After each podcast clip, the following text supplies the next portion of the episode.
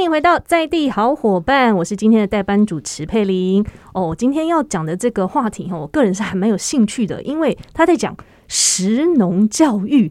其实一开始听到这个，哦，我还蛮好奇的呢。食农教育，阿兰萨等龙的姐啊，三餐都在吃哦，三餐老师在外，吃什么东西也要学吗？这个食农教育到底是在学什么？而且听说，哈，他不是只是学。你要吃的东西是什么而已哦，他还强调你要去 DIY，要亲手做哦，所以这一块哈，我真的是还蛮有兴趣的。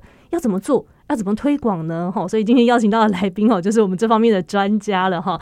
他告诉我们说哈，呃，食农教育哈，要从小就要开始教，从小就要开始学。那每天我们在吃的米饭哈，这个东西哦，不只是你要去了解它哦。你还要知道怎么去种，哦，这样才会知道这个粒粒皆辛苦这样子的概念哈。所以今天很荣幸邀请到食农教育的实践者郭雅玲，雅玲来跟我们一起分享。雅玲好，大家好，佩玲好，我是雅玲。那其实这一块我也还是一个小 baby 啦，哈，呃，我其实，在没有结婚、没有生小孩之前是一个会计，那结婚生小孩之后就想说。嗯，在经济许可的情况之下，其实当全职妈妈是一个陪伴孩子长大一个最好的一个实现的机会。那目前女儿也八岁了，她现在是二年级。那就是目前就是处在那种每天要绞尽脑汁回答十万个为什么，包括石 农，那还有跟他一直在不断的那种叛逆、抵抗权威的这种阶段。所以他会问你说：“为什么我要吃这个？为什么会？然后为什么不可以吃糖果？为什么不可以吃零食？啊，对对对，会有很多很多的这种抵抗原型食物的这种。”叛逆，对，所以这就是为什么我们开始想要做这种原型食物啊，或者是食农教育的原因。对，我想这也是很多妈妈的心声哈。小朋友都会问说，为什么这个不能吃？为什么那个不能吃？为什么要吃这个？这个好难吃。对，要越是原型的食物，其实它越难吃。对，所以它越原味了。我们不要讲它越难吃，但是它的味道少了点，少了点调味。那通常这个调味是孩子们很喜欢的，对不对？我们现在所有的饮食其实都掺杂了很多的调味料以及甜味剂。是，那当你孩子接触的口味越重，其实他们就越难去品尝出食物原先的味道。嗯，其实你认真去吃我们的每一种食物，包括青菜，包括呃米食，甚至是连面粉，它有它独特的香气之外，其实都带有微微的甜味。那是我们口水去分泌发酵出来的一些很自然的味道。对对，但孩子们已经品尝不出来了。对，我觉得这是一个很严重的问题。对，被太多的这个调味料哈，反而是掩盖到。到原本的味觉去了。对，那刚刚我们讲到，就说食农教育啊，大家可能有听过，但是对于食农教育，它到底教什么？它的内涵到底是什么？很模糊。可不可以请雅玲跟我们说一说？嗯嗯，我自己个人是觉得啦，嗯，食农教育是一种我去观察它，然后我亲自动手，不管是做培育啊，或者是做采收啊、烹饪，包括后来呃厨余啊，然后这对整个环境。自然的这种感官的能力，我们都可以去去做一个体验。那这种是一种比较新形态，我们现在所谓的那种呃教育的理念，但是呃各方面我们都去尝试，都去做，而不单纯的只是从书上去吸收的知识而已。对，嗯，因为我们看过太多孩子，你问他什么，呃，你问他鸡是什么，嗯，他吃过鸡肉，可是他不见得知道整只鸡的形状，他可能只知道某排鸡翅、鸡腿。对，大概知道太多了，尤其是你去菜市场，你真的发现他们他们分不清楚什么是地瓜，什么是马铃薯。啊，是吃吃到嘴巴里面知道这是什么？他他知道那是薯条，可是他不见得知道薯条是马铃薯。嗯，是是是是是，对，就这类似这个问题，在尤其是小学，嗯嗯，对，太发生的情况已经太多了。那我们就会觉得说，站在一群这样子的妈妈的心里面，我们会觉得有点可惜。嗯嗯，对，如果说他们从小就有接收过这样子的观念的话。以后不管是他们对于食物的选择，嗯，那包括自己对自己身体的一些认识，包括呃甜食对孩子身体的影响，对心理的影响，是。对这些他们自己很多东西都是孩子透过认知，他们才有办法去觉悟到，进而去呃抗拒，或者是说进而是克制自己的。哦，对，他会自发性的去选择，对对，自发性选择。所以刚刚雅玲讲的很好，哎，就是我们才突然才发现，原来食农教育哦，它不是只是告诉你说哦，我们就教你这个东西长什么样子，哈，不是是食物的这个长相而已。从一开始，他怎么样去呃培育。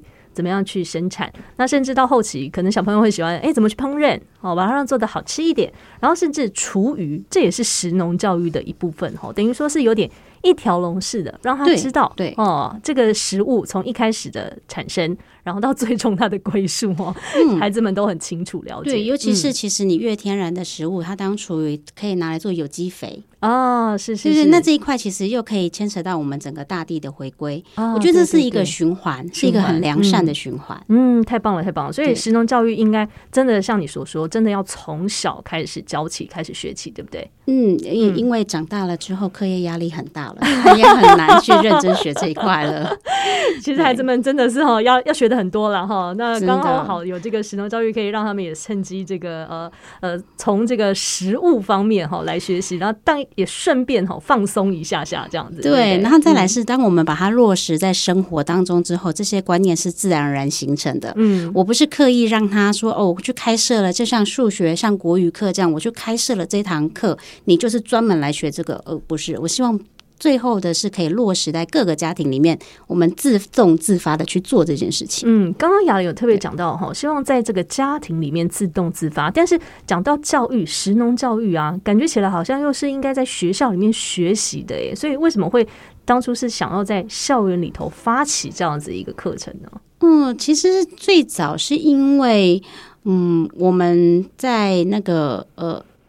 我女儿现在二年级嘛，那二年级上学期的时候，我们的国语课本跟生活课本刚好讲到米食文化。嗯，那米食文化呢，老师也觉得说，我如果单单只是上课而已，其实对他们来讲会有点无趣，而且他们其实也想象不出来那些是什么东西。对，那不如我们就来做一场体验课。对，那班上毕竟还是有分全职的妈妈跟。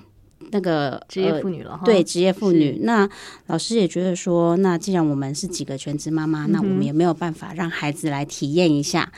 那老师就问我，我们跟老师讨论了很多很多种，譬如说，包括米食，包括蛙桂嘛，嗯，那包括越南春卷啊，那还有一些像粽子啊这种，其实都是跟米食相关的，汤圆啊诸如此类的。但呃。算一算孩子一节课的时间，你又要加上讲解跟教孩子去做，嗯，我们觉得去做饭团是最快的哦。做饭团又不容易翻车，孩子成功率也高。那做完了，他们也可以直接吃完就当午餐这样。可是后来我们就想啊，如果我只是单纯的教你去包饭团，嗯，你只是学到了我怎么把菜跟饭组合，嗯，其实对。整个食农，或者是说，我们不要不要，我们如果不讲食农，我们就说单单你学到的东西其实是有限的，就是一个烹饪。对，它就是只是你只是知道说我把东西包起来，那这个东西怎么来的，或者是这些食材是什么，那它的味道组合会变成什么样子，其实你不是那么的清楚。对，那我就想，我就跟老师讨论一下之后呢，刚好又我嗯，去年呢，我们有去体验了割稻子，嗯嗯，对，真的是在大太阳底下割稻子，我就把那个干掉的稻子啊，我就拿过来，然后跟还跟老师说，那不然我们来上一场，就是前二规划个二十分钟的稻米成长的课程。嗯哼嗯。那我就呃，除了我在农场学到的之外呢，我就在上网把那些种植的知识再丰富了一下之后啊，搭配一些图片，嗯，就在课堂上面就跟孩子讲，从这颗稻米如何去栽苗，那苗要怎么插秧，那我要怎么去施肥，怎么去灌溉，怎么去种植之后让它可以开花结穗。结穗之后，我要怎么采收？采收下来之后呢，我还要做很多后续的干燥啊、脱壳啊这一类的东西，才会是你们看到的米。嗯，那一整个循环下来呢，他们也可以知道说，原来其实你吃到的每一粒米。都是需要这么多的工序跟时间去培育出来的。对，嗯，然后最后我是有搭上民农师，嗯哼，对，除了告诉他们说，你知道这些东西要花这么多时间之外，农夫其实是很辛苦的。对，所以你们要更去珍惜吃到的每一项。不管是米，不管是菜，不管是水果，嗯即便只是像什么猪牛羊啊这些畜牧业，大家都是一样的辛苦，嗯，就好好的珍惜我们的食物。对，珍惜这一块真的是大家现在要学的一个很重要的课题哈。因为我也曾经去这个摘稻米，这是一个那个关渡那边哈，对对对，农田这个稻穗节。然后呢，我就发现说，你这么辛苦种了一大把，采起来可能还不你不足你一碗饭。对不对？对我们其实那一天早上大概十来个孩子吧，嗯，我们这样子割边，当然孩子边割边玩嘛，对，但是也割了快一个小时。其实那个好像整着桌子这样摆起来很多很多，但是农场主人其实跟我们说，这些米，当你把稻子都打下来了，然后去糠了，这些都弄完了之后，其实你会发现它可能不到两个碗。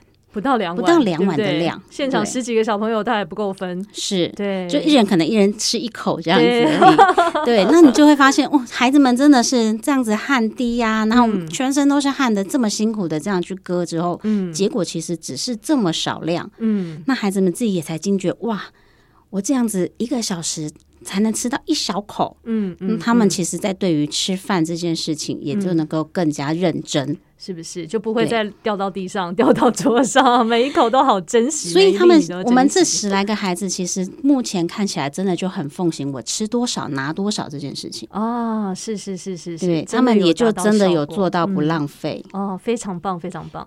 那去上了这个食农教育之后啊，有没有什么小朋友的反馈让你觉得很感动的？嗯，第一件事情，他们一定是跟我讲说。好好吃哦，爱心妈妈你好厉害哦，你做的好好吃哦。但其实我自己在看到我女儿的改变，尤其是上完这个割稻，我们其实去割稻子之外，我们还去采竹笋，嗯，所以也是在大太阳底下，你很努力的去挖出来，嗯，对，然后你要先去找。冒到小尖尖，然后你可能绕了一大圈，你都不见得找得到。嗯，然后当他很认真的找到了之后，去挖出来，然后这样子吃之后，我发现他其实对于吃这件事情，嗯，他就会真的比较细心，然后也不见得现在也比较少吃麦当劳。嗯，有居然还有这样子的一个 反馈，有差，真的有差。对，就是对于农作物，而且他会开始对于菜田产生兴趣。哦，是，对，会开始想要种东西，不管是种。番茄啊，或者是因为刚好要搭上我们二年级下学期的体验，是去观察那个农作物。那教科书上给的东西就比较少，是给的可能就是一些豆子，绿豆、红豆，或者是像什么呃。呃，四季豆那一类的，嗯嗯对，那刚好我们班就是那个番茄苗，我们班选择番茄苗，就发现每个孩子在栽种番茄苗的时候，对于他就会很有耐心，嗯，他可能自己会忘记喝水，但是绝对不会忘记去帮番茄苗浇水，这是养成一种负责任的一种态度了。对，然后他们也是每天去观察这样子，嗯哼，所以方方面面都训练到了，对，都有差。哦，我我比较意外的是，他们居然可以抵挡得了麦当劳的诱惑。我就我自己觉得是有差的，而且他们对于原型食物的排斥度其实也相对减低很多。哦，是是是是，对，也不会说什么一定吵着要吃蛋糕啊，或是什么的。可能鸡蛋他们就觉得够，蒸蛋、布丁他们就觉得可以了。嗯哼，对，会有差。哎，搞不好他们在吃蛋糕的时候还要去拆解它，说哦，他还要用面粉，要有蛋，里头还有奶油，里面还有什么哈 等等之类的，会去拆解它。我觉得其实我呃。让孩子多去接触这种烹饪课程，对他们来讲是有帮助的。因为当你知道这些东你喜欢的这些食物是用了这么多的材料去做之后，他们其实更能够去理解到，原来你平常吃进去的这一个东西，其实有这么多的成分。那哪些东西是比较？比较天然的哪些东西可能是我们再制品或是人工制品？嗯哼，对他们可以很清楚，孩子们其实都很清楚。嗯哼，嗯哼，其实这个教育在他们心里面扎根哈，对他们来说也是好事，因为呃，现在开始有出现所谓的粮食危机等等之类的。我觉得从小训练起，他们这样子观念，也许都是。对他对我来说，他们只我现在给他们只是一颗种子，是他们不见得在这个年纪就可以理解。对，但是相在我们慢慢慢慢长大的整个过程，接触到的面向越来越多的时候，这颗种子就可以就会发生很大的作用。嗯，对，会慢慢慢慢的一点一点的累积，等到它越来越大，越来越能够理解的时候，这两个东西结合起来，自然影响就产生了。对，那你在这个准备的过程当中，有没有遇到什么？很大的困难啊，或者是让你觉得很灰心，一度做不下去了？很大的困难吗？嗯，我们其实后来有。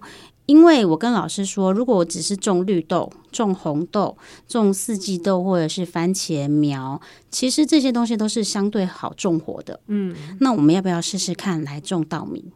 种稻米啊？对，我们来试试看。嗯，那呃，稻米你要育苗其实是容易的。嗯，对你很容，它很容易就发芽。是，重点是发芽之后呢？嗯嗯，然后我们就我先试，我在。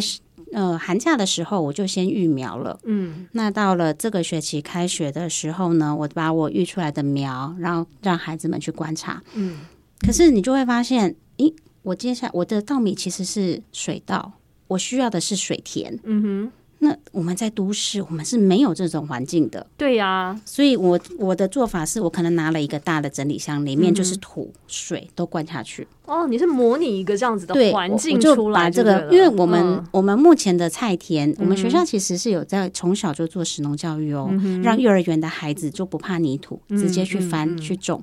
那可是那一般的菜田是不会有水稻田的这种。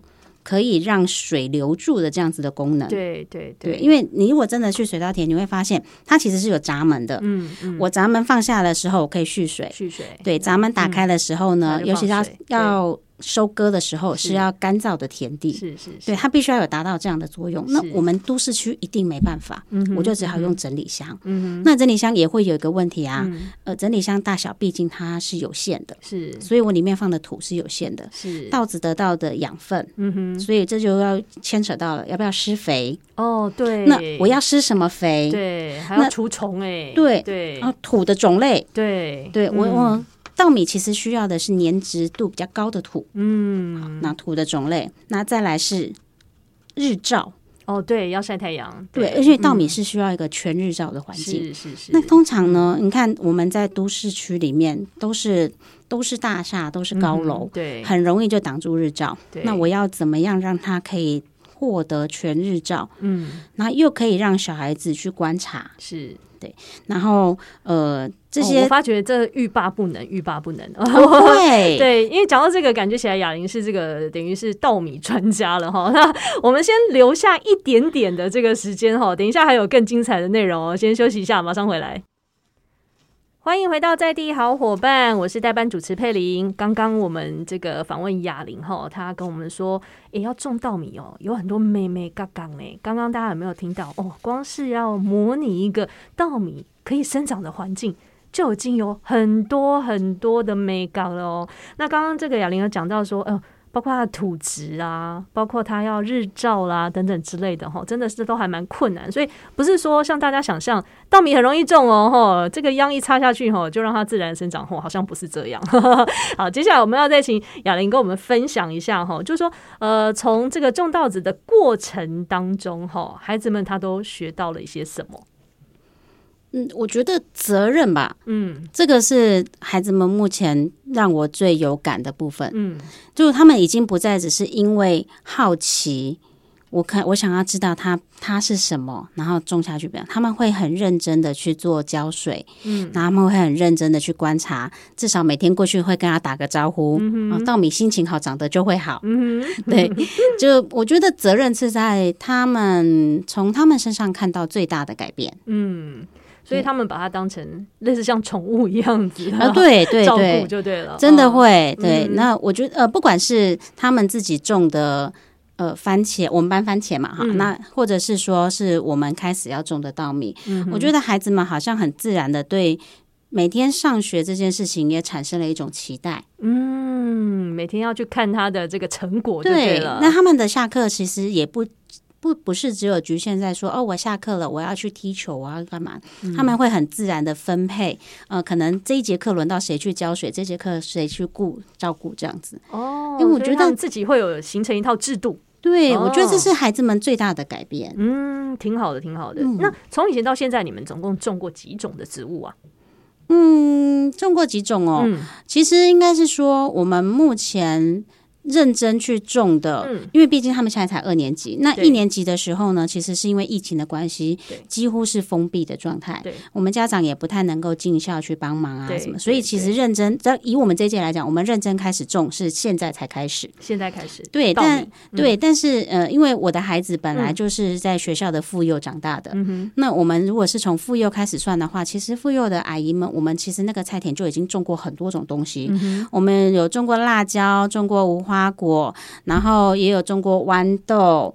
白菜，嗯然后呃高丽菜也有，嗯然后呃甚至我们学校的绿屋顶也种了葱，哦，葱，嗯对，还有嗯。百香果，这些其实学校其实种植了很多种，那孩子们嗯。其实也有去采收过，嗯哼，嗯哼，对，这些都都有做过。所以这些东西都会出现在他们的午餐里面嘛？刚刚讲到的嗯，会在幼儿园的午餐里，儿园对对对的午餐里面，对，所以就很有成就感。孩子们其实嗯他们会知道说，啊，这是我自己摘的，嗯所以当天吃的会比较多，嗯哼，嗯哼。会有差。OK，那你觉得你女儿给你最大的反馈是什么？她有告诉你说，嗯呃，除了更珍惜食物之外，他有没有好像对于这个食物多了一份责任啦，或是等等之类的？我女儿是雅思，她是特殊儿嘛。嗯，那她其实小的时候，她其实是抗拒去触碰这些东西的。哦譬如说，啊，土她不喜欢，沙子她不喜欢，嗯水碰到她的脸她也会反感。嗯哼，对，这些东西会让她排斥。是是。那其，实最早最早的时候呢，因为我有我的好朋友，他的小孩也是雅思，嗯嗯，那他嗯呃他是雅思加上重度迟缓，所以他为了孩子呢，他们决定自学。嗯，那自学的时候就创办了很多共学的课程。嗯，那他的孩子呢，很明显的在自然跟生物这一块有浓厚的兴趣。嗯那课程就会常常以这两种为主。嗯那我们跟着他，我们寒暑假的时候就跟着他们去上课，这样。嗯那上完课之后，其实你会发现孩子慢慢的，他对这些的排斥也减少了。对我在我女儿身上，其实是可以很明显的感觉到，她不怕脏，她不怕热，嗯。她也不怕说哦，我们像我们，我们也曾经去宜兰，就就从台北跑到宜兰去，就为了上一场植物染的课。嗯那她也有稻田，是然后稻田，因为植物染需要草木灰，嗯哼，你会看到小孩子都不怕，他们就是在大热天呐、嗯然后在那边跑啊，满身汗的在稻壳上面滚，他们都 OK。嗯你会渐渐的发现，其实当我们越很越自然的去做这些事情之后，孩子们对于大自然的接受度也越高。嗯，那慢慢的，好像对于某一些障碍，也就自然的克服过去了。嗯是是是，对，这是我自己很大的一个感触。非常感动哎，对。那对于其他的孩子们来说，他们的那个影响应该是更大的，对不对？嗯，我嗯我我自己觉得有，在我看来，我觉得很多孩子也很自然的可以去接受到这样子的反馈。嗯，所以真的食农教育这件事情哈，刻不容缓哦，应该是要越来越多的这个人去投入它哈，然后去在学校里面去推广它。感觉我觉得是嗯哎、因为其实目前就我知道的，我们大同区的学校其实还蛮多学校有在做这一块，嗯只是可能没有说哦，像呃。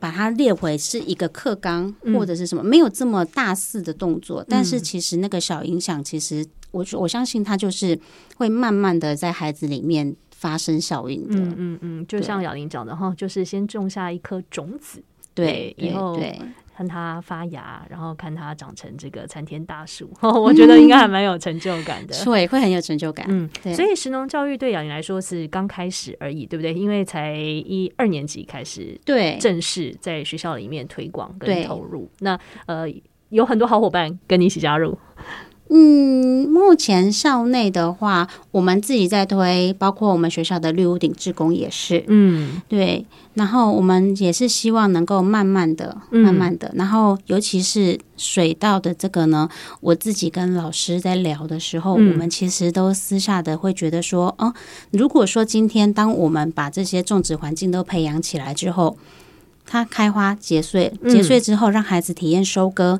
收割完干燥吊起来，它嗯又可以成为下一届的种子。哦，是，对，那等成为下一届的种子，再让下一届的人从下一届的孩子重复着去做一样的事情的时候，相对着我们的这个教育也等于是一届一届的传承。嗯，对，有传承的意义在。对，哎，刚刚忘记问哑铃，哎、你们做的这一个保利龙的这个水稻田啊，数量多吗？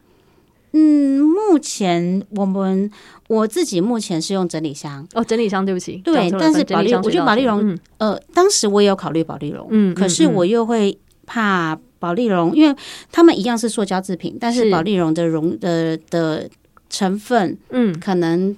嗯，稳定度没有塑胶那么高。是是是。那我们我也我自己也在想说，当它长期泡在水里面或是什么的，会有没有可能造成一些不管是溶解或者是一些影响之类的，对不对？一些污染。所以我们后来我后来自己还是选择了收纳箱。收纳箱，对。但我也我之后还是会持续再去找找看有没有更好的容器。嗯哼嗯哼嗯哼。对，因为目前就我能找到的花瓶。只要是底下是没有洞，就是你你有有洞的话，水就流走了嘛。对，我要去找没有洞的，通常都没有这么大。嗯，OK，所以我还要再持续再去找。嗯哼，所以现在规模呢算大吗？还是呃没有，我们目前就是我们在接我们二年级中的三个班级，三个班，所以我们就是三个班自己种这样子。哦，OK，所以就三个整理箱这样子。对，目前目前，所以这是城市里的水稻田的概念。希望希望，目前对我们就希望 可以慢慢的从我们这届开始。一直一直往下延续下去。那下一个季度想要种什么？除了水稻田之外，水稻哦，下一个季度吗？嗯，我觉得我们先把水稻田搞起来，因为其实很多东西呢，基本上像我，我我跟老师分析过，我说如果是香草香草类型的，其实它都非常好种。对，嗯，对，基本上就是你可能不管是种子或者是。或者是你用那个呃插枝的方式，它其实都很容易存活。嗯哼，那对孩子们来说。没有太多的难易度哦，难度不高啦。嗯，对，没有基本上它只要你浇浇水就可以了。对对，那更别提多肉。嗯嗯嗯，对，多肉是你连浇水都是很很，你根本就不太需要浇水的生物。是，对。那呃，其他的太难的啊，像樱花，我们其实我也种过樱花哦，但是种不起来，都市区太热了，太热了，对它种不起来。嗯，然后我们就是呃。学校的菜园呢？那时候我们跟厨房阿姨呀，就我们都喜欢种东西嘛，所以我们那时候也有讨论过。那梅花其实梅树，我也其实也有种过，但因为呃去呃。去年夏天真的是太热了，梅树跟樱花其实真的，一整批都因为过热、曝晒过度都死亡，哦，太可惜了，太很可惜的一件事情。所以，我们其实也是希望说，当我们我们也让孩子知道这件事情。嗯，我女儿也都是整个这样子都看在眼里。哦，对，所以她也知道，嗯，天气会有影响。嗯，那呃，像我女儿，呃，我先生喜欢种蓝莓，嗯，我们在家里自己种蓝莓，嗯哼，那。现在慢慢开始有在瞧结果了，嗯哼，对，我女儿也很开心，每天都去看她，嗯，那她也知道说，哦，她需要肥料，我女儿甚至连蓝莓需要酸性土，她都说得出来，嗯嗯，对我觉得这种东西其实就是落实在生活当中之后，她就很自然的，她就可以理解这些，嗯嗯嗯，对，然后呃，目前啊，我们也很希望说，像我先生也。接枝成功的那个蓝莓，他用扦插的方式也存活了，他也要提供给学校。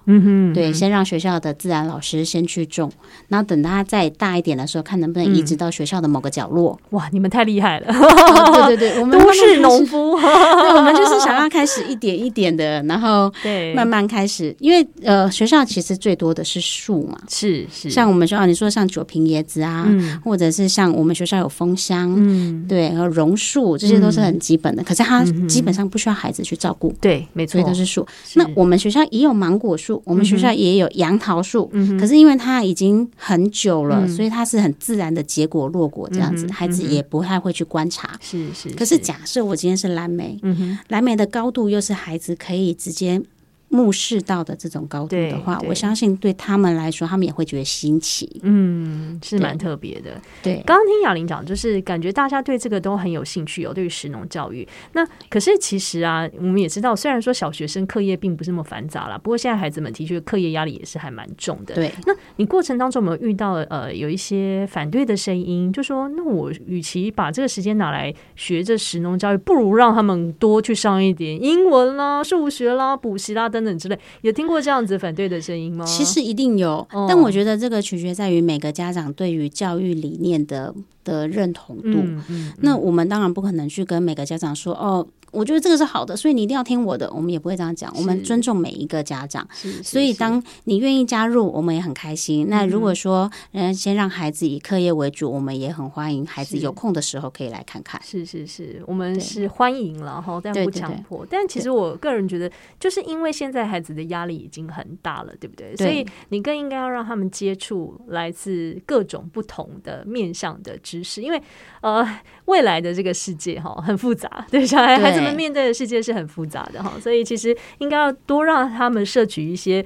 除了课业领域之外的知识，我觉得对他们来说也是好事哦。嗯，我我自己是觉得能够吸收越多样、多元化的知识，嗯，对他们的未来会有更多发展。至少你在接受未知的事情的时候，你的态度可以可以比较容易接纳。嗯，对，没错，没错，就海纳百川的概念哈。对对对，所以我我我自己是蛮喜欢这一套的哦。嗯嗯嗯嗯嗯，感觉就对，感觉就是让孩子可以。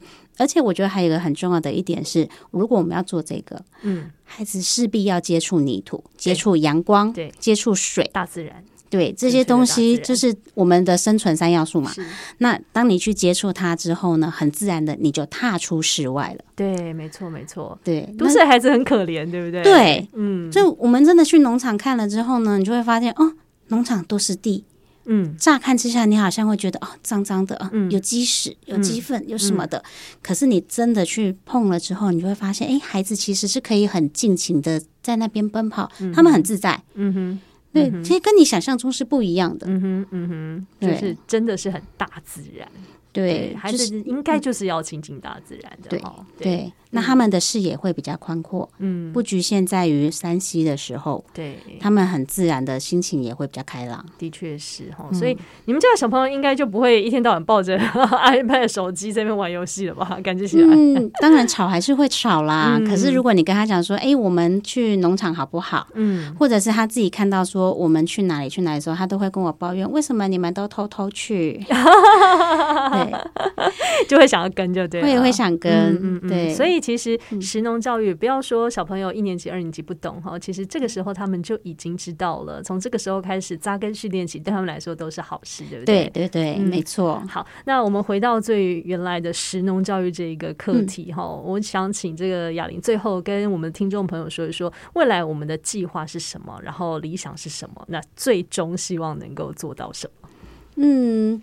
计划吗？当然，这个计划慢慢一点一点的，想让孩子们能够更清楚的知道，呃，对于整个食材呀，或者是整个生态，对，然后你们要能够去尊重，嗯哼，对，去理解，然后去照顾，嗯哼。那其实，呃，当然我们说环保，呃，这个议题好像有点大，但我觉得这个是密不可分的，对，对，到最后呢，就是对整个环境的爱护。对，所以我觉得其实环境有爱，对，真的真的，所以实农教育就是从爱开始发想起，就没错没错。好啊，今天非常谢谢雅玲来跟我们分享这么多精彩的内容哈。所以如果听众朋友们对于这个实农教育也有兴趣的话，其实在家就可以做起了啦。对，那如果说不知道怎么种稻的话，找雅玲好不好？好，谢谢雅玲，谢谢大家今天的收听哦，谢谢，拜拜。